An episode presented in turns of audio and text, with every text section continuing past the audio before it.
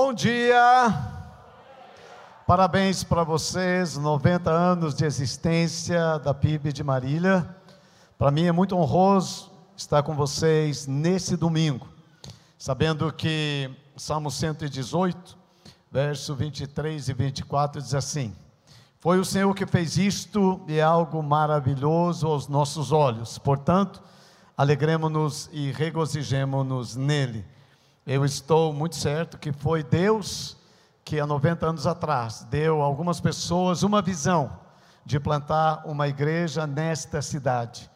E nesses 90 anos eu imagino quantas pessoas apaixonadas por Jesus construíram a história desta igreja. Agora é pastor Domingos e todos vocês construindo esta história nesses dias e uma geração maravilhosa Deus tem levantado nesse tempo e juntos nós queremos celebrar estes 90 anos. Eu trago um abraço muito especial, né, da igreja que eu sou pastor, né, da Shalom de Curitiba, e os irmãos se alegram com esta grande vitória que Deus tem dado a todos vocês nesse tempo.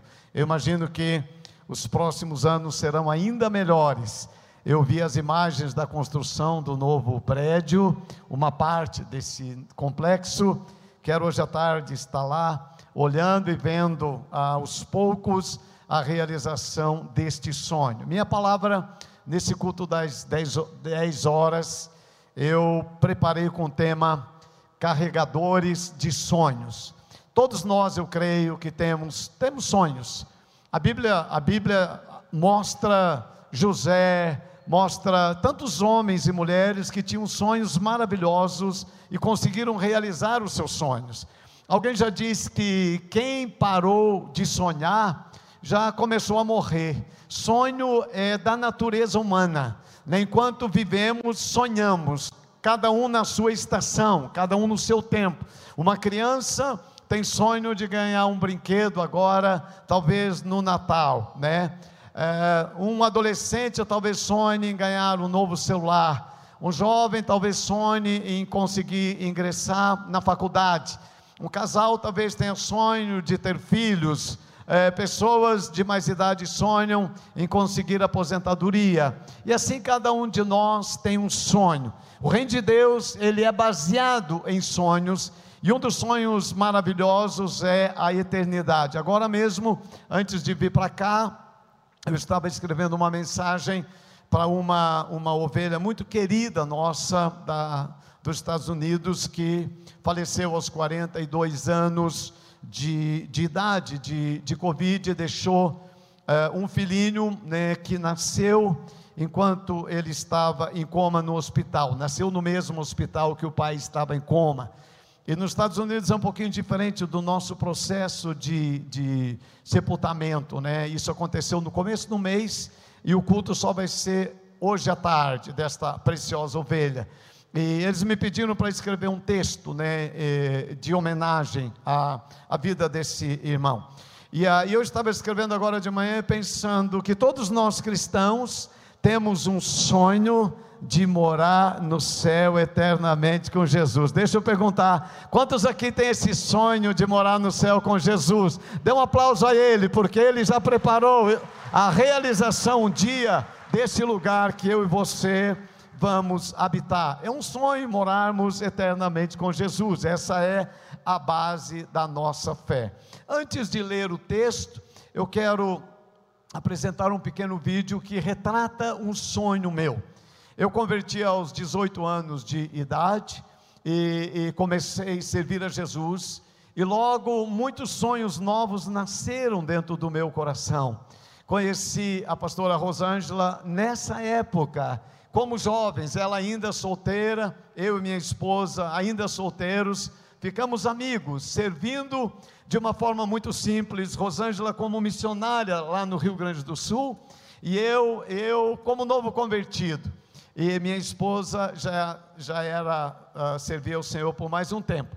Mas todos nós, naquela época, Rosângela era uma jovem cheia de muitos sonhos, muitos sonhos. E, e Sinorá, minha esposa, era uma jovem cheia de muitos sonhos. E eu recém-convertido, tinha muitos sonhos. E eu olho e incentivo a você, jovem, adolescente, é, jovem, é, é, casado, não importa a idade, eu oro para que você tenha muitos sonhos. A pandemia roubou muitos sonhos de muitas pessoas, mas sonhar é uma dádiva de Deus. Então abra o seu coração para ter sonhos. Alguns sonhos eles se realizam com pouco tempo.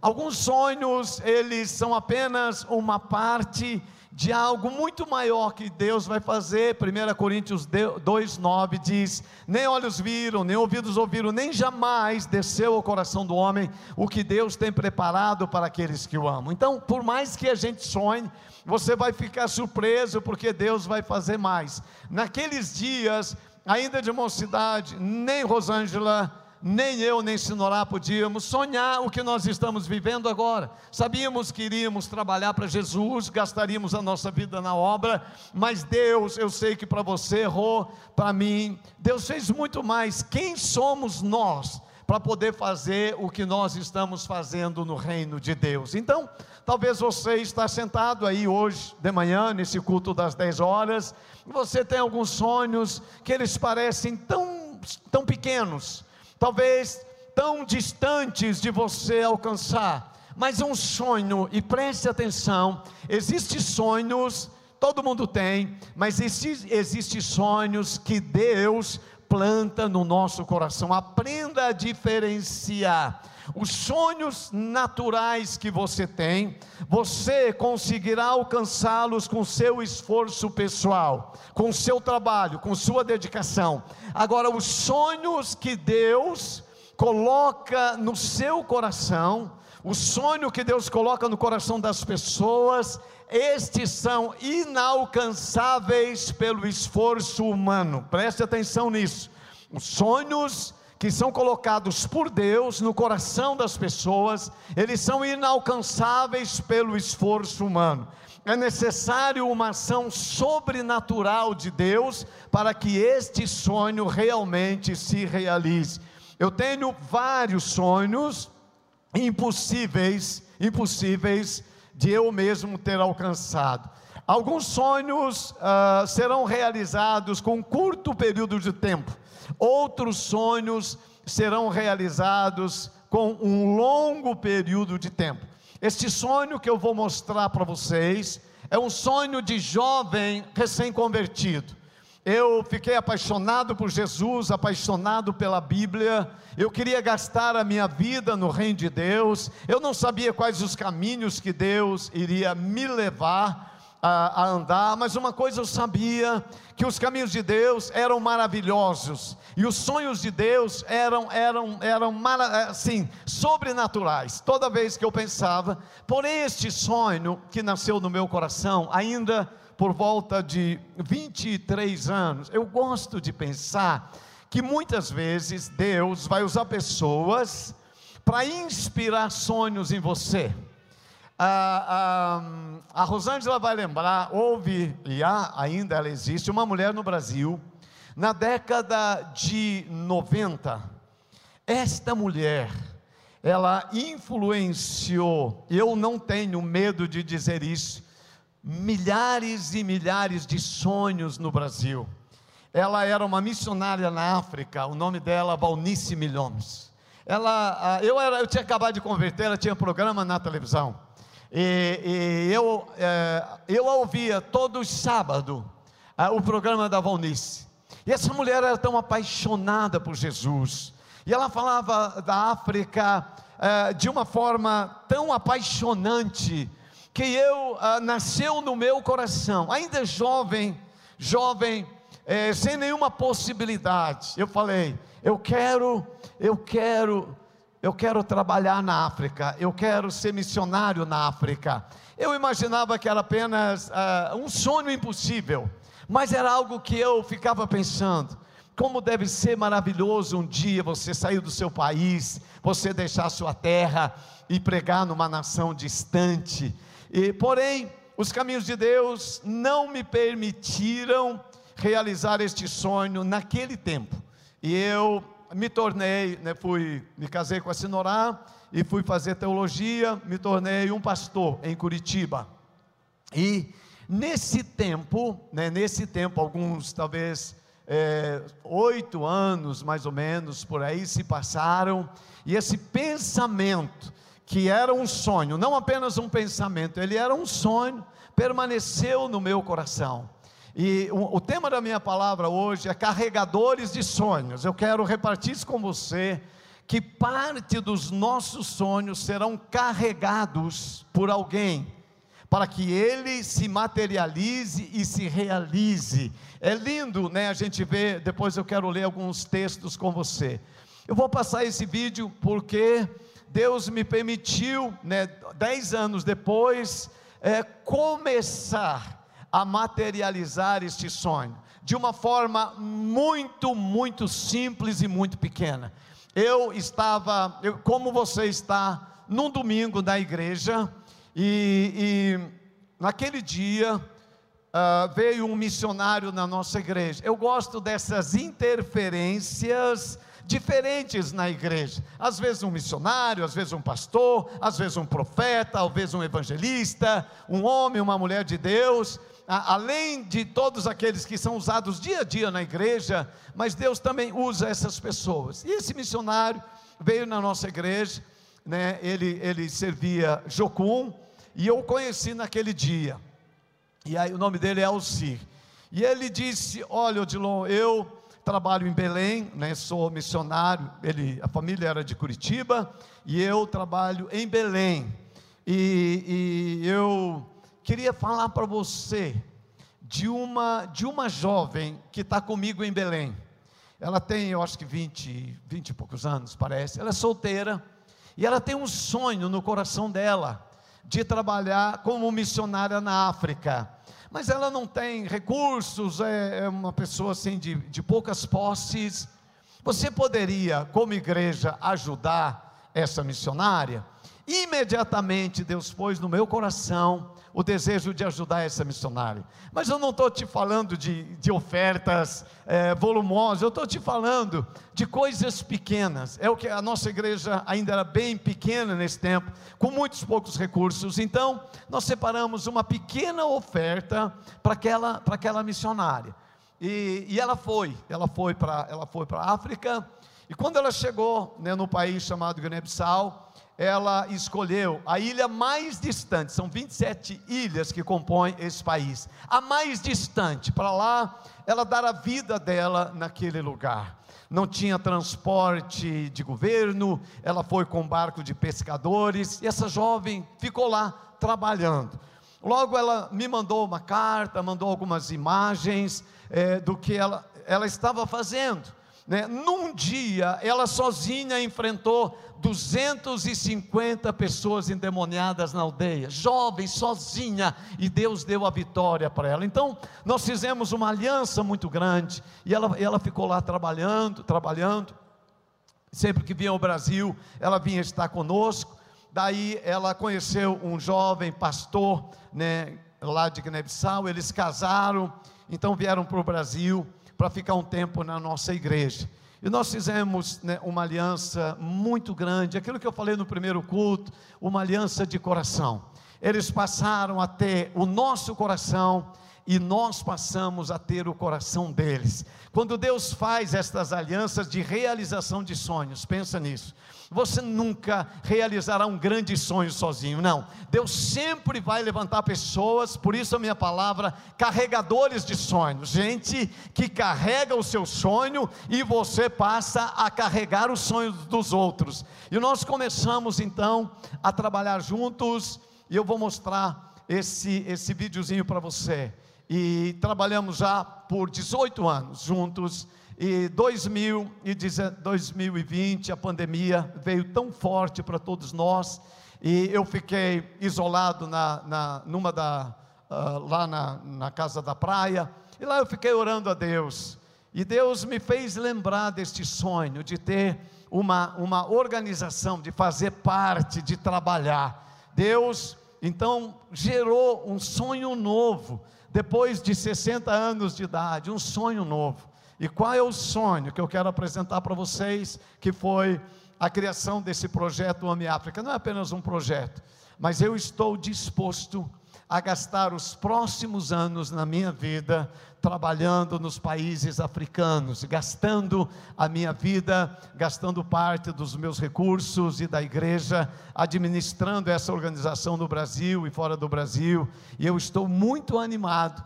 porque alguns anos depois, aquilo que era um sonho tão pequeno, hoje tem se tornado um sonho grande, e eu sei que ele vai ser muito maior. Se você pode, olha esse videozinho para mim que ele fala deste sonho que Deus está realizando agora.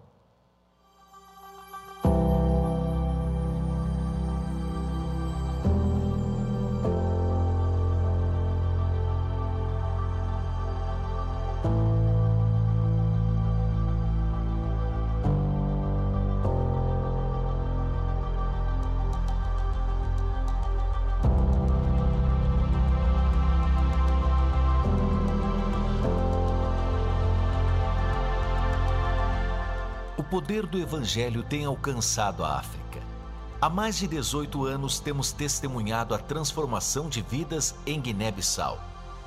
Enfrentamos uma realidade cultural e geográfica extremamente difícil. Quase metade da população é analfabeta, um alto índice de trabalho infantil 97% da população não conhecem a palavra de Deus. Além disso, Guiné-Bissau vive uma condição de miséria extrema, tendo um dos índices de desenvolvimento humano mais baixos do mundo. Em resposta a isso, temos trabalhado intensamente para mudar essa realidade. Contamos com uma equipe de 47 pessoas, entre elas professores, obreiros, pastores e voluntários. Acreditamos na força que tem o trabalho do obreiro nativo. E hoje, para a glória de Deus, 90% da nossa equipe são guineenses. Conheça um pouco mais do que temos feito.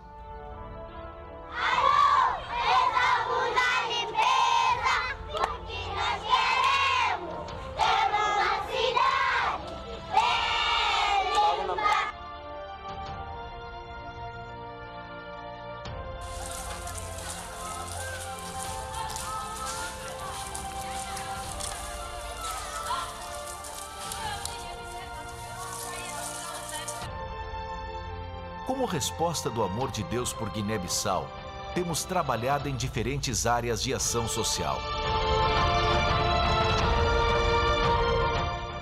Nossas três escolas têm alcançado 500 crianças, levando um ensino de qualidade baseado em princípios cristãos. Proporcionamos aos nossos alunos uniforme, material escolar, alimentação. Para muitas crianças, essa é a única refeição do dia.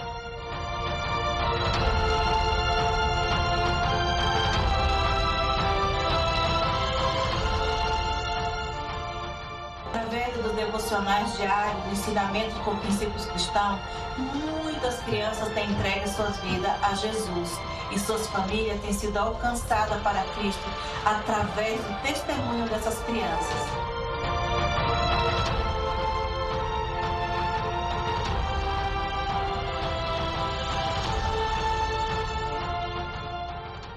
Fruto do trabalho de evangelização e das nossas escolas, implantamos quatro igrejas, sendo três nas ilhas e uma na capital de Guiné-Bissau.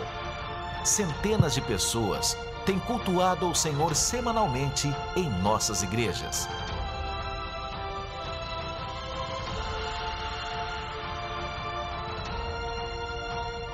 Deus tem operado grandes milagres de salvação no nosso meio. Muitas famílias que antes estavam aprisionadas nas trevas, hoje estão servindo e louvando ao nosso único Deus. Portanto, a Ele toda a glória e honra para todos sempre. Amém.「eu quero apresentar o nosso projeto missionário Ame África. A você, meu amigo pastor, e esta igreja querida, eu quero dizer que nós temos visto o poder transformador do Evangelho, mudando a realidade destas comunidades que encontraram a verdadeira vida em Jesus.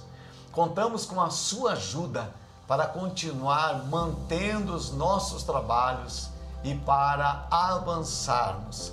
Ainda temos muito para fazer nesta nação. Muitas ilhas não possuem uma igreja cristã e seus habitantes nem sequer ouviram falar de Jesus. Creio que juntos podemos cumprir o ID, atendendo este chamado de Cristo. Eu estou certo que você poderá unir-se a nós neste trabalho, cooperando com aquilo que Deus colocar no coração de vocês, porque juntos transformaremos a África através do amor. Eu convido esta amada igreja a participar conosco desta obra maravilhosa de pregação do Evangelho além das nossas fronteiras. Juntos, transformando a África através do amor.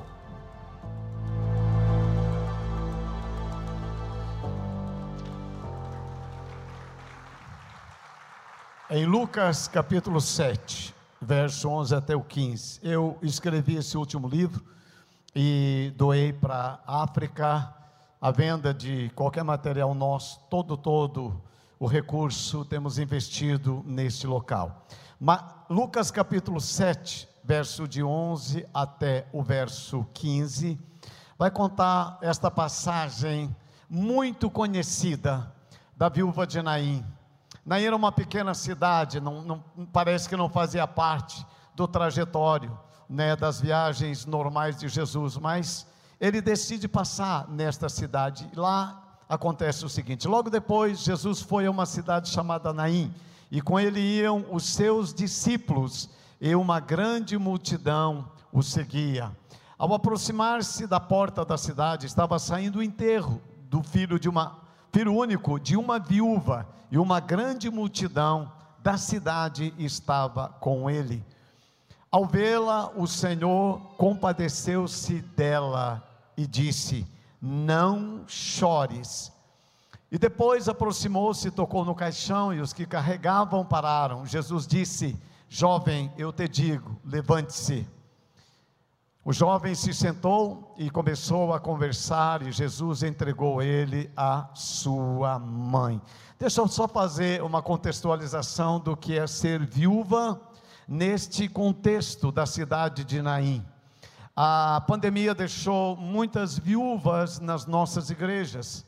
Sinorá está cuidando de 11 viúvas na Shalom, que ficaram viúvas nesse ano. E várias delas ainda bem jovens, eu acho que a mais velha, ou de mais idade, não chega a ter 60 anos.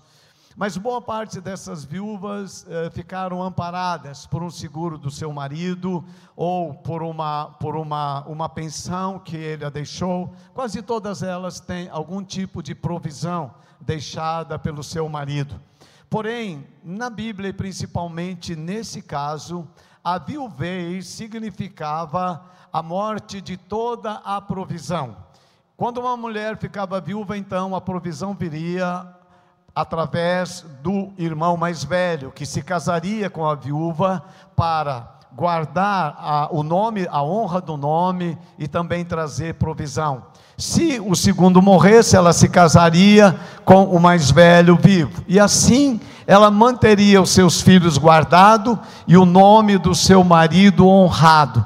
Nós podemos ver em 1 Reis, capítulo 17, verso 12, qual era a condição das viúvas naquele dia ela, essa mulher diz assim: ela encontrou com Elias. E ela respondeu: Juro pelo nome do Senhor, teu Deus, que não tenho nenhum pedaço de pão, só um punhado de farinha num jarro e um pouco de azeite numa botija. Estou colhendo uns dois gravetos para levar para casa e preparar uma refeição para mim e para o meu filho, para que comamos e logo morramos. Essa era uma condição básica de uma viúva. Essa viúva de Naim, provavelmente, ela não tinha mais com quem casar-se, ela só tinha um filho e agora o seu filho está sendo acompanhado por uma grande multidão para ser sepultado. É interessante que esses amigos e parentes, sem perceber, talvez, eles estavam carregando o sonho desta mulher naquele caixão, o sonho daquela mãe estava prestes a ser enterrado. Eles estavam ajudando esta mulher a enterrar os seus sonhos. Cada, eu lembro que sempre vai existir pessoas que percebendo ou não, estarão do seu lado e na oportunidade que tiverem, farão de tudo, ainda mais se você desanimar em relação a um sonho. Os irmãos de José tentaram carregar os sonhos dele para dentro daquele poço sem água. Jogaram os sonhos de José naquele poço. Existem carregadores de sonhos para o poço, para o buraco, para a sepultura. Algumas pessoas, percebendo ou não, elas ajudarão você a enterrar os seus sonhos. Eu lembro, alguns anos, sempre encontrei alguns desses carregadores de sonhos para o poço. Lembro, é, a gente, nós, assim que eu cheguei lá, na igreja, eu queria ter uma igreja maior, e um, um líder da igreja disse: Odilon, esse seu sonho não pode realizar aqui. No bairro onde nós estamos, tem 12 igrejas evangélicas, todas elas são pequenas, nós somos uma delas, então o seu sonho de ter uma grande igreja não poderá se realizar neste lugar. Um outro irmão quando apresentei um alvo para a igreja de termos mil pessoas na igreja, um, ele tinha, é, era, tinha sido meu professor no seminário, um homem de Deus, ele me chamou no final do culto, ele falou, Dilon, você é um jovem sonhador, eu admiro jovens sonhadores como você, mas essa ideia, esse sonho seu de, de ter mil pessoas na igreja, eu tenho mais experiência do que você, e eu vou dizer uma coisa para você: você não terá mil pessoas na igreja, você terá mil problemas na igreja. São pessoas que, sem perceber, querem enterrar os seus sonhos, não é verdade? Eu, no meio dessas pessoas, tem algumas que têm alguns problemas, mas jamais mil pessoas né, com problemas. Eu tenho tanta gente que só tem trazido alegria para a glória de Deus. Na verdade, às vezes, né, nós, é, é, quando estamos nesse caminho dos sonhos, algumas coisas acontecem e eu diria o que pode realmente contribuir para que o seu sonho não se realize. Primeiro, é o fracasso. Você pode fracassar naquilo que é seu maior sonho. E quando você fracassa, você acha que aquele sonho não era de Deus para você. Né? Eu, eu, gosto, eu gosto de pensar quantas pessoas, se nós olharmos a sua história, eles aparentemente fracassaram. José é um deles, era um grande sonhador, mas olhe a história de José antes que Deus realizasse o grande sonho dele se tornar governador do Egito. Eu lembro que Uh, uh, antes de me tornar pastor, eu, eu tinha certeza, desde seis anos e meio de idade, eu sonhava em ser um pregador da palavra. Eu fui fazer faculdade, eu fui estudar, eu fui me preparar, e antes, né, quando eu estava já terminando a faculdade, eu fui apresentado para ser pastor em duas igrejas em Curitiba e as duas igrejas me rejeitaram. Nenhuma das igrejas me quis, né? E um dia eu estava saindo do seminário chorando na rua, falei: "Deus, o Senhor me chamou, o Senhor me deu um sonho, mas agora essa essa igreja disse não. A outra, a outra, eu era o único candidato a pastor, porque o pastor estava indo embora. Eu tinha trabalhado por três anos como seminarista naquela igreja. Então era, era certo que eu seria eu seria o pastor, porque o pastor que saiu me indicou, ah, não tinha outro candidato, então era, era a vitória certa no primeiro turno. Mas aconteceu uma coisa estranha demais. Na semana da Assembleia, quando eu falo que é bom trazer gente de fora, eu lembrei, nem sempre é bom, trouxeram um pastor de uma outra igreja para pregar nessa semana, era um culto de quarta-feira, é, e ele veio fazer conferência, era um pastor bem avivado e tal, e ele pregou no meio, você talvez já ouviu contar essa história, a, uma mulher ficou endemoniada, mulher endemoniada numa igreja batista naquela época, meu irmão, era, era uma coisa raríssima, e todo mundo ficou apavorado, com medo daquela mulher endemoniada, e ficaram olhando para o pastor, e o pastor cheio de autoridade falou, em nome de Jesus, sai, e o demônio saiu, e sabe o que aconteceu? As pessoas ficaram maravilhadas. E no domingo, quando apresentaram o meu nome para ser pastor daquela igreja, alguém da assembleia levantou e disse: Eu quero sugerir o nome daquele pastor que expulsou aquele demônio. E eu senti que a vitória. Eu falei: Por quê? Que eu não fui mais esperto. Eu deveria, na sexta-feira, no culto do descarrego, ter ido na Universal e pego o endemoniado daqueles, trazido aqui no domingo para eu expulsar antes da Assembleia, era a minha chance, eu não fiz. E quando apresentaram o nome daquele homem, foi uma coisa impressionante. Sabe, uma virada. Só votou em mim eu mesmo e acho que a Sinorá. Até hoje eu tenho dúvidas se ela votou em mim, estou brincando. Eu fui assim rejeitado de uma hora para outra. Por isso que até hoje eu tenho raiva do demônio. Eu não, não eu brigo com ele porque E quando isso aconteceu, eu fiquei extremamente triste. A frustração pode fazer com que seus sonhos sejam enterrados para sempre. A frustração é uma maneira de enterrar os sonhos. A outra maneira que nós temos de enterrar os nossos, ou deixar, ou ajudar, ou que alguém possa enterrar os nossos sonhos. É, quando nós é, entendemos que o sonho é alto demais e a gente não consegue nem chegar perto daquilo que Deus quer. Uma outra coisa que eu estou vendo nos dias atuais, muitos sonhos de família estão indo para a sepultura por causa das novas ideologias. Pais que sonharam com o casamento dos seus filhos, pai que sonhou entrar com a sua filha no casamento da igreja, estão tendo esses sonhos interrompidos por causa das ideologias, principalmente da ideologia de gênero. As coisas estão ficando difíceis, sonhos podem ser, gente, é impressionante como a internet pode destruir tantos sonhos, tantos sonhos. Algumas coisas muito sérias estão acontecendo nesses dias. Mas eu te pergunto, você tem o seu sonho, e eu vou te mostrar. Uma multidão estava atrás dessa mulher uma multidão estava uh, indo com ela enterrar o seu sonho. Tem muitas pessoas que se alinham a gente que se torna desejosa de ver sonhos enterrados. É uma multidão, não era pouca gente. Porém, nesse, nessa mesma cidade, tem uma outra multidão, duas multidões numa pequena cidade chamada Naim. Uma vai atrás de um morto, outra vai atrás de Jesus. E a minha pergunta para você hoje de manhã: qual dessas multidões você escolheria seguir?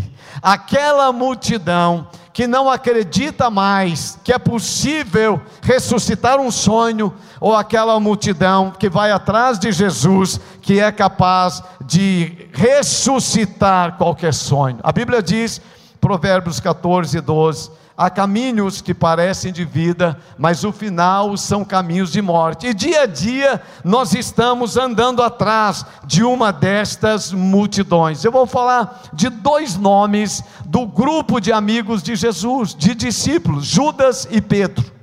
Judas escolheu seguir a multidão que sepultava sonhos. Em João 12, 6, a Bíblia diz que Judas, ele roubava o dinheiro da, da bolsa, da tesouraria do ministério de Jesus. Tão perto de Jesus, mas ele não atentou para o sonho que Deus havia colocado no coração daqueles doze homens de se tornarem discípulos do Senhor. Ele continuou seguindo aquela multidão que não entendia os sonhos de Deus e, e seguia talvez alguns dos seus sonhos motivados por seus sentimentos ou por suas emoções. Mas é um outro chamado Pedro, Mateus 4, 18 19. Quando Deus falou com Pedro, falou com os discípulos, o entendimento de sonhos foi diferente. Talvez Judas pensava no sonho como uma possibilidade. Pedro entendeu os sonhos como um destino em Deus. Está escrito assim na palavra de Deus: andando à beira do mar da Galiléia, Jesus viu dois irmãos, Simão chamado Pedro e seu irmão André. Eles estavam lançando as redes ao mar, pois eram pescadores. E disse Jesus: Siga-me, e eu te farei pescadores de homens. Ou seja, né, Pedro entendeu Deus plantou no coração de Pedro um sonho: eu vou ser pescador de homens. Pedro falhou, porém o sonho não foi sepultado. E Jesus agora aparece na vida de Pedro lá em João 21, depois que Pedro negou, e ele vai lá e, e, e, e traz de novo a, a, a, a possibilidade de Pedro cumprir esta promessa e realizar este sonho. Como é que você pode, rapidamente, tratar com o seu sonho? Se você não é da multidão que anda para sepultar o seu sonho, o sonho dos outros, você é um carregador dos seus sonhos e você também carrega os sonhos de outras pessoas. Eu tenho muitos sonhos. Primeira maneira, primeiro jeito, primeira maneira, né, que você tem é ter amigos de fé. Diga amigos de fé. Amigos de fé. Amigos de fé são carregadores dos nossos sonhos e nós carregamos os sonhos dos nossos amigos de fé.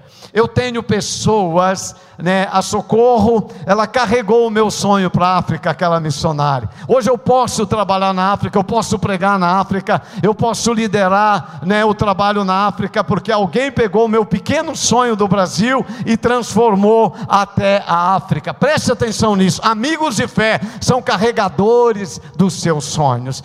Eu encontrei na África, em Guiné-Bissau, um jovenzinho de 16 anos e falando sobre ser carregador de sonho, eu quero carregar os sonhos de muitas pessoas. E ele, eu terminei de pregar e ele veio falar comigo. Ele disse: Pastor, você poderia carregar o meu sonho? Eu falei: Qual é o seu sonho? Ele falou: Eu quero ser médico. Falei: Você quer ser médico aqui em Guiné-Bissau? Como? Ele falou: Eu não sei.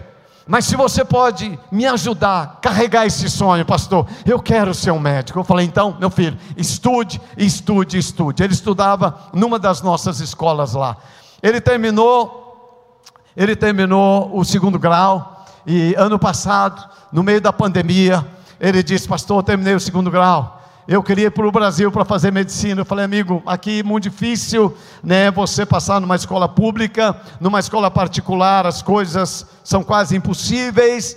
E eu falei, vamos ver se a gente descobre alguma coisa aí no continente africano. E aí abriu um curso de medicina na capital de Guiné-Bissau, é, é. Abriu, faz dois, dois anos esse curso tinha sido aberto. E aí ele, ele foi lá para fazer a inscrição, deram toda a documentação para ele, tudo que ele precisava. Ele, ele me ligou. Ele falou, pastor, é, como é que você pode fazer para me ajudar a carregar esse sonho? Eu falei, o que, que você tem? O que, que você tem que pode contribuir com esse sonho? Ele falou, pastor, eu tenho, a minha família me deu tudo que eles tinham para eu realizar esse sonho. O que, que eles te deram? Uma cabrita. Cabrita e medicina tem tudo a ver. Cabrita mesmo, uma cabrita. Deram uma cabrita para ele. Ele disse: Eu tenho uma cabrita. Eu falei: Ok. Então vende a cabrita. Venderam, acho que por 200, 300 reais a cabrita. E eu falei: Ok, agora eu vou ajudar a carregar seu sonho. E esse menino fez o vestibular. E ele está no primeiro ano de medicina. E Ame África, Ame África, nosso projeto, paga o curso de medicina para ele. Daqui a cinco anos ele será um médico, vai estar trabalhando como missionário nos países africanos carregadores de sonho. Eu quero ser um carregador de sonhos. E hoje de manhã eu quero te convidar a ser um carregador de sonhos. Carregue sonho de alguém. Eu carrego o sonho de muitas pessoas, muitas pessoas. Agora estou carregando o sonho de um, de um veterinário. Ele foi ele foi adolescente na igreja quando eu era jovem, filho de pastor, mas pensa no menino terrível, terrível. Pensa numa pessoa que só trazia desilusão para o pastor e para a sua família. Não dava para nada aquele menino. Te dou uma palavra: se você tem um menino que não dá para nada, não perca a esperança. Continue carregando o sonho dele, que um dia Deus vai fazer algo sobrenatural. Passaram-se, olha, bicho, ele tinha 12, 15 anos, só dando trabalho. Cresceu jovem dando trabalho e aí as pessoas falavam: Você vai ser pastor que nem seu pai. Eu não vou ser nada. Meu pai só passa trabalho com essas ovelhas aí. Elas só dão trabalho para meu pai. Eu não vou ser. Se tornou veterinário. Trabalhou como veterinário. Muito bem sucedido. Ele está com 50 anos agora. E ele tem uma, uma, um grande hospital e trabalha. Ele chega para atender lá no, no, no, lá no lugar dele lá, onde ele dá atendimento, tem um cavalo na porta. Um cavalo na porta. E ele Olha, não tem ninguém com um cavalo, só o cavalo. Um cavalo muito bonito. E ele perguntou para o cavalo: O que, que você está fazendo aqui? O cavalo não respondeu. Ele falou: Mas pegou o cavalo, pôs para dentro, examinou o cavalo, ficou lá cuidando do cavalo. O dono não apareceu. Cavalo, cavalo bonito, não um cavalo feio, cavalo bonito. O que esse cavalo está fazendo aqui? Pergunte assim, diga, o que esse cavalo foi fazer lá? Fala aí. Você consegue ter uma resposta? O que esse cavalo foi fazer lá? Ele, ele ficou intrigado com essa história do cavalo, cavalo bonito, dono não aparece.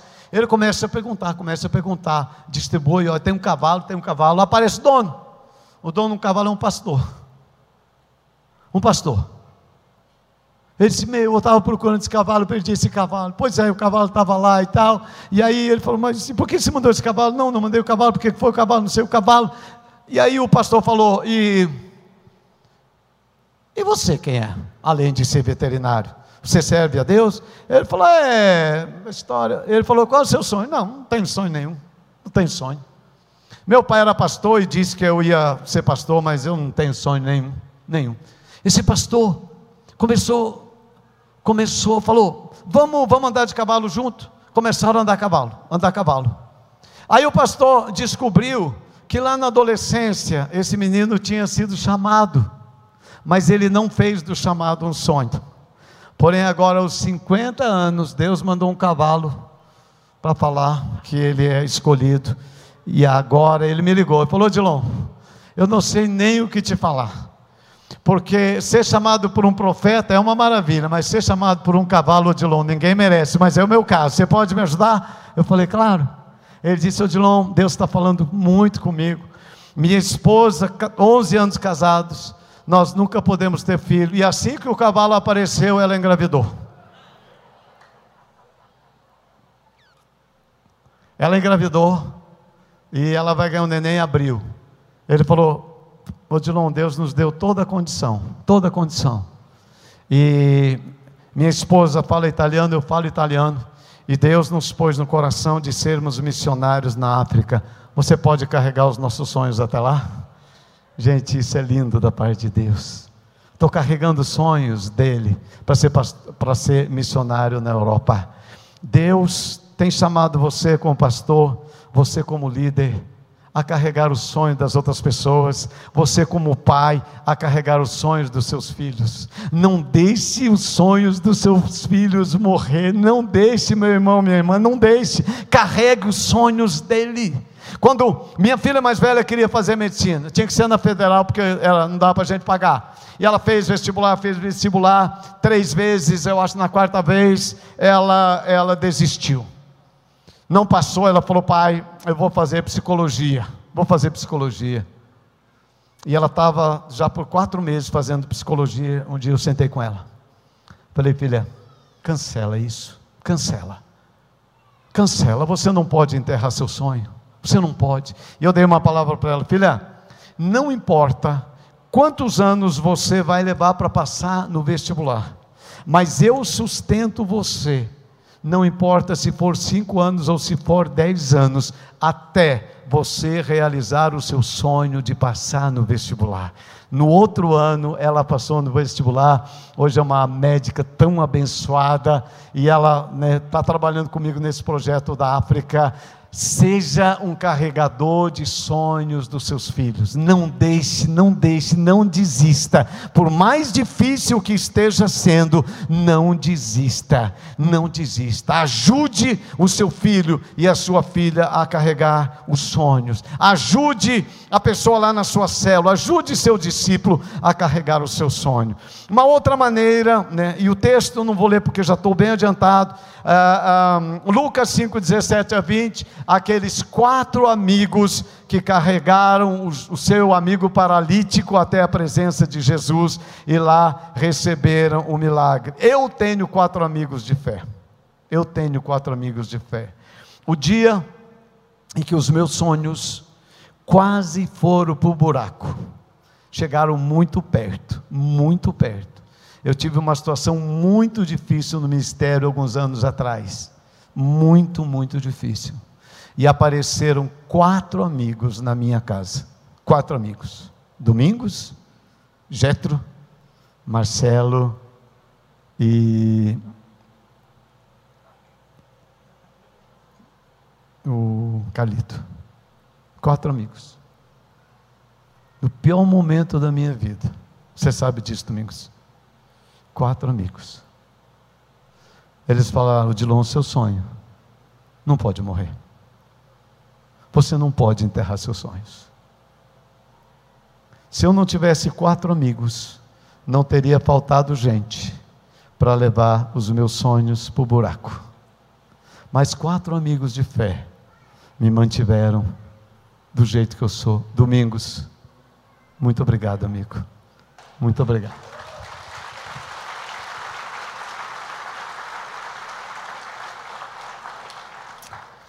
A segunda maneira, e a penúltima, como é que você vai manter os seus sonhos vivos? Esforço pessoal. Marcos 10, 46 a 52. Sabe, o jovem de Jericó sentado à beira do caminho, ele, ele gritou, ninguém queria ajudá-lo, nem os discípulos queriam ajudá-lo. Tem sonhos e tem coisas que você vai precisar alcançar sozinho, sozinho e sozinho. Não tem ninguém para te ajudar. Meu sonho de escola. Hoje eu tenho quatro escolas. Mas quando eu estava para lançar a primeira escola, eu, eu fui à prefeitura, apresentei todas as documentações para pegar o alvará e a prefeitura disse não, não, você não pode ter escola. E aí eu saí da prefeitura, eu falei, Deus, Deus, Deus. Eu sentei num lugar muito reservado, e como esse jovem aqui, dentro da minha alma, eu comecei a gritar para Deus: Deus, Deus, me ajuda, eu quero ter uma escola. Gente, tem horas que você precisa fazer gritar dentro de você para que seu sonho não morra. E aquela manhã eu gritei, eu gritei, eu gritei. Por incrível que pareça, naquela manhã eu saí com alvará para a nossa primeira escola. Foi uma luta entre eu e Deus, mas o Senhor me ajudou a ter a vitória. Tem momentos que você tem que gritar e vai gritar sozinho, para que seu sonho de ter uma família abençoada não morra, para que seu sonho de ter uma boa nora não morra, para que seu sonho de ter um bom genro não morra. Tem momentos que é você que vai ter que manter o seu sonho vivo na presença de Deus. E por último, e por último, Lucas 7, 14, 15, esse texto. Essa mulher, ela não tinha amigos que ajudassem, amigos de fé, que ajudassem a evitar que seu sonho fosse sepultado. Essa mulher, ela não gritou, ela não pediu ajuda para Jesus. Jesus simplesmente aparece na frente dela para mandar que o sonho dela não fosse sepultado. Eu chamo isso de graça maravilhosa do Senhor. Você não faz nada, é Deus que faz completamente por você. É Ele que vai dar algo que você nem estava acreditando mais. É Ele que vai dizer ao sonho que já estava morto: levante-se. E hoje de manhã, o Senhor está dizendo para alguns de vocês que acham que o seu sonho está morto: sonho, levante-se, levante-se, porque Deus quer realizar o seu sonho. E aí eu gosto, não vou poder falar sobre isso, mas gosto de pensar: seu sonho tem que voltar a falar, ele tem que falar novamente. O sonho deste rapaz, o sonho desta mulher, ele voltou a falar, ele começou a falar de novo, a falar de novo, né? Tem sonhos que falam dentro de mim, tem sonhos que falam dentro de você. Meu irmão, minha irmã, por gentileza, fique de pé. Eu gostaria de orar por você hoje de manhã. Eu amo essa história de sonho. Quando eu olho para vocês aqui, eu sei, eu estou certo em Deus, que tem obras, obras para serem realizadas através de pessoas, que Deus mesmo colocou um sonho dentro de você, mas você olha para você e você diz: Mas eu sou muito pequeno. Como que esse sonho vai acontecer? Deus, olha para mim, olha para a situação da minha casa, olha para a situação da minha família, Deus. Olha o que aconteceu na pandemia, Senhor. Como Deus, como Deus. Mas eu quero orar por você hoje de manhã. Deus me deu essa palavra para você nesses 90 anos da PIB. Ele está olhando para você, né? Não deixe seu sonho morrer, né? Coloque o seu sonho diante de Deus. E eu quero orar principalmente, além das pessoas que já estão aqui, mas você tem um sonho impossível ministerialmente falando é impossível. Você olha para você e fala: Não, eu, eu, mas como que Deus, eu não tenho a menor chance, pastor, de ver esse sonho que está dentro de mim realizado. Assim como eu achava, lá, o sonho da África, Deus, como vai ser isso? Eu estou aqui, né, lá na, numa vila em Curitiba, como que o Senhor vai me levar para a África? Que jeito que eu vou chegar lá, Deus? Mas o Senhor tem as suas maneiras, eu quero que você coloque isso diante de Deus agora. Eu quero orar por você.